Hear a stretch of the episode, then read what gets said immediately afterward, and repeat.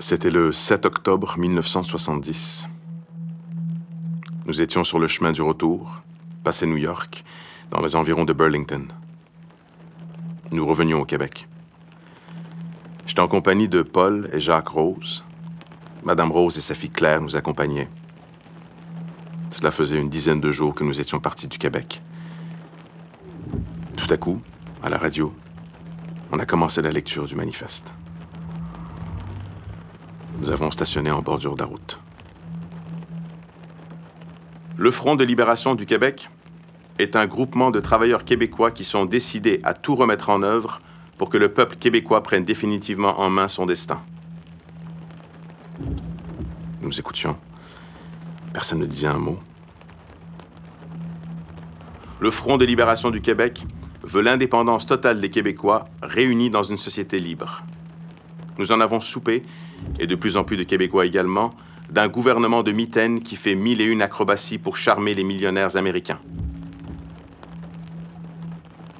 Nous savions le texte par cœur. Nous avions participé à sa rédaction. Pendant des heures, nous en avions discuté chaque mot, chaque virgule, chaque phrase. C'était notre manifeste. Mais en même temps, d'en entendre la lecture à la radio, il cessait de nous appartenir. Tu avais la sensation que chaque phrase, à mesure qu'elle était dite, cessait d'être uniquement à toi. Peut-être à cause de l'endroit où nous étions, la voix du journaliste, de ce que voulait dire pour nous ce texte, le moment était prenant. Personne ne parlait.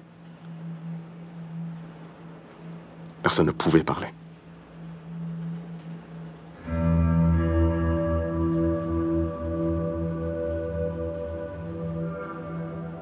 Je n'ai pas vécu ce moment que me décrit Francis Simard depuis sa cellule, plusieurs années après.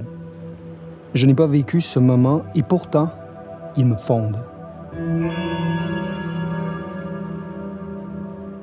La lecture du manifeste, rendue possible grâce au ravissement d'un homme, cette parole et cet acte liés à jamais sont à l'origine de ma conscience politique. Rien de moins.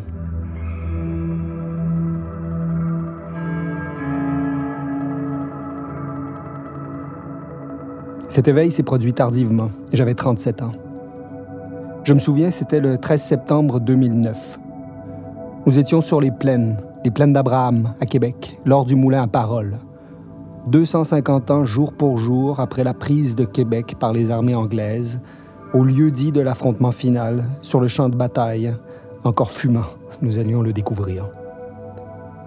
Une centaine de personnalités québécoises réunies pour l'occasion lirait, sans trêve, pendant 24 heures, la centaine de textes que nous avions recueillis en prose, en poésie, en théâtre, en brève, en éditoriaux, en descriptions de toutes sortes, recettes, sermons, recensements, discours, le tout composant un chant épique et baroque, une épopée orale, l'Odyssée du Québec.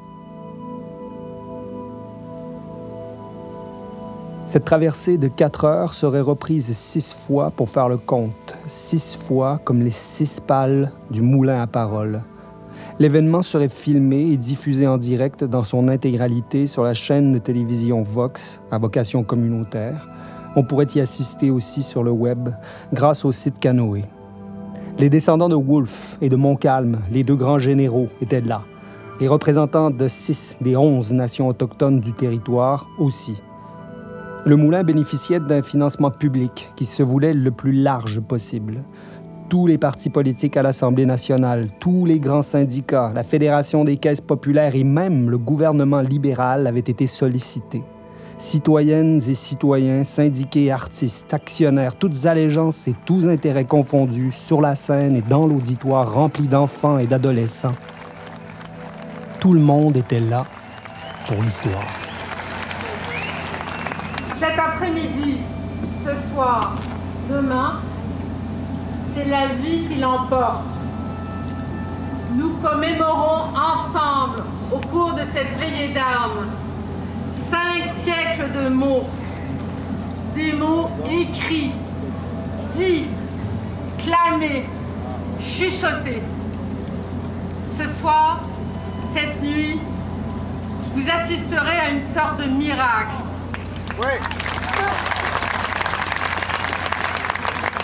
Cela nous donne force et courage pour affronter le réel.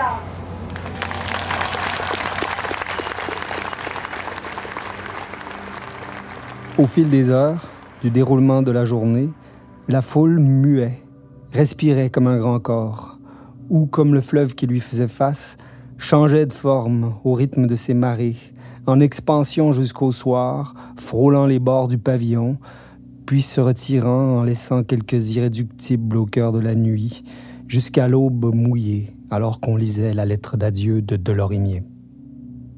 Et le lendemain matin, le public, chauffé au soleil, était de plus en plus nombreux, s'étalant peu à peu vers le haut du talus. À trois heures de l'après-midi, c'était noir de monde. Nous avions travaillé bénévolement pendant des mois dans une urgence fébrile. Chaque texte, chaque lecteur, leur ordre de passage avait été choisi avec soin après de longues et passionnantes discussions et nous avions hâte de faire découvrir le fruit de nos efforts au public.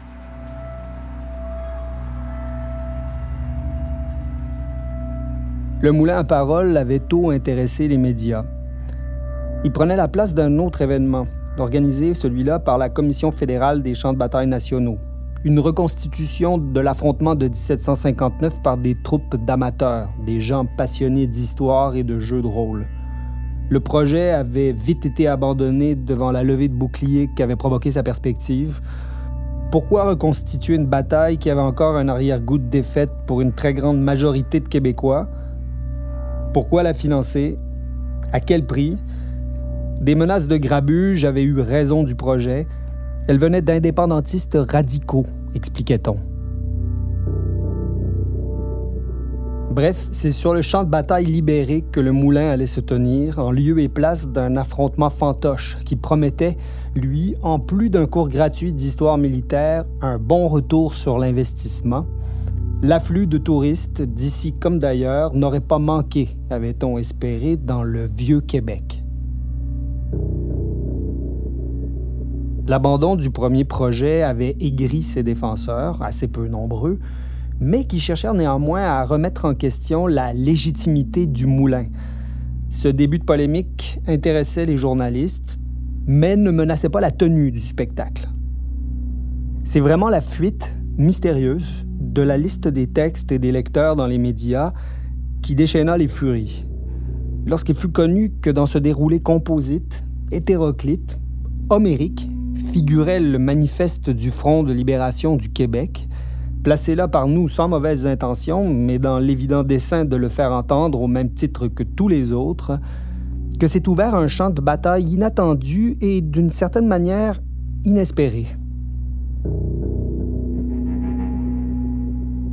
La première charge, et non la moindre, est venue du gouvernement du Québec, alors libéral, un 4 septembre, le jour de la naissance de mon fils, je me souviens, qui déclara, par le truchement de son ministre le plus subtil, ne pas vouloir s'associer à des personnes qui incitent à la violence, qui cherchent à faire l'apologie de la haine et du terrorisme prôné par le FLQ. Rien de moins.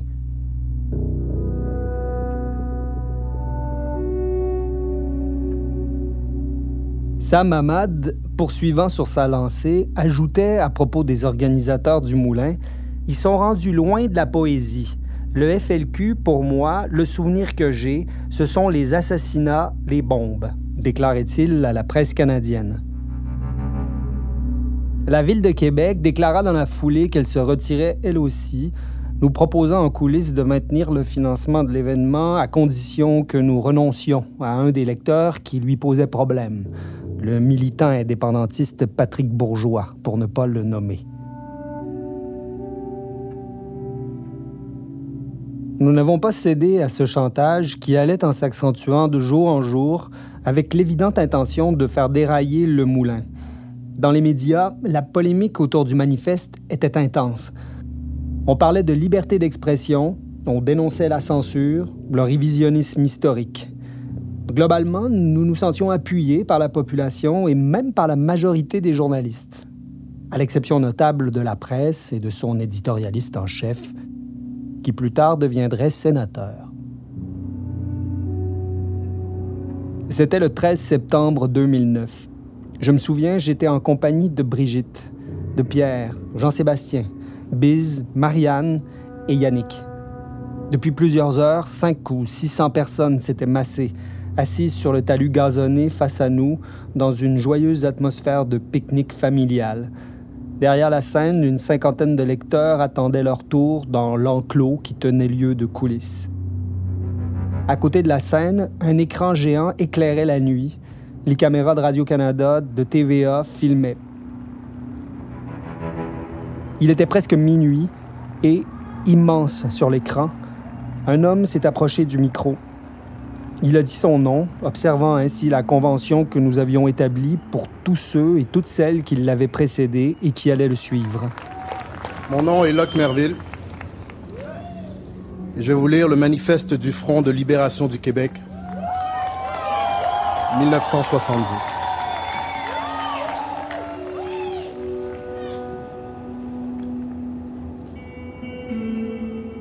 Il lisait avec cœur et conviction, et avec courage. Nous savions bien maintenant, nous comprenions que nous venions, avec quelle inconscience, de replacer dans le cours d'une histoire, d'une trame narrative, un récit qui en avait été exclu. Je réalisais alors la nature de la bataille qu'il avait fallu mener pour d'abord tenir cet événement commémoratif, ce moulin à parole, et donner ensuite à entendre ce texte. Je réalisais que le manifeste était tabou, que Octobre était tabou, que la violence était tabou, que l'histoire était tabou, que de chercher à censurer un texte, un seul, faisait disparaître l'événement, tout l'événement qu'il mettait en lumière. Et c'était donc faire disparaître toute l'histoire, sa charge, son actualité. C'était faire du souvenir, du devoir de mémoire, ce qu'ils sont effectivement devenus, une devise figée, une volonté morte.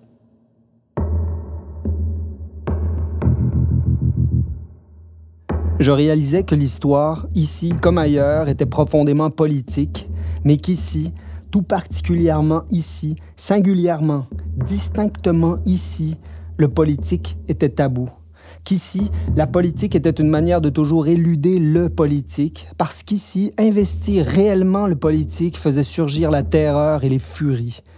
Je réalisais enfin que, ce jour-là, nous avions justement, mais peut-être inconsciemment, investi le politique et fait face en toute innocence au terrorisme d'État dont le dessein était de nous museler. Cette parole clandestine devenue soudainement publique un soir d'octobre, cet arrachement des limbes où elle aurait dû rester pour toujours, ce moment d'éternité extorqué au pouvoir et à son corps défendant, et qui depuis souligne sa faillite, cette apparition est à l'origine de ma conscience.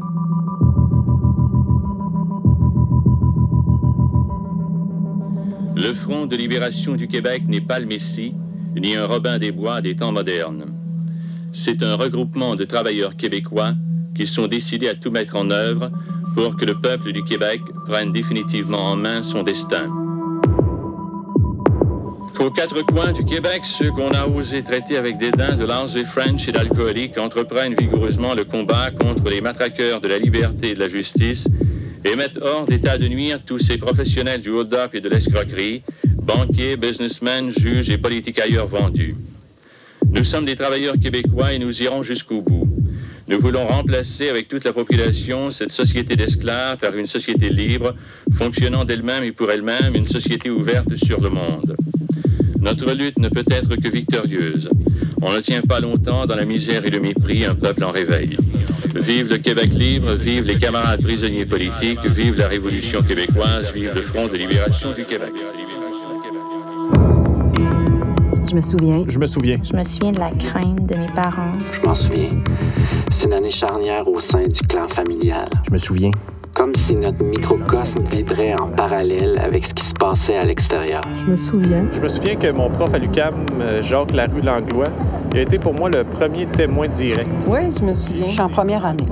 Soudain, la directrice s'adresse à toute l'école par l'interphone et nous demande de nous lever afin d'observer une minute de silence pour Monsieur Laporte.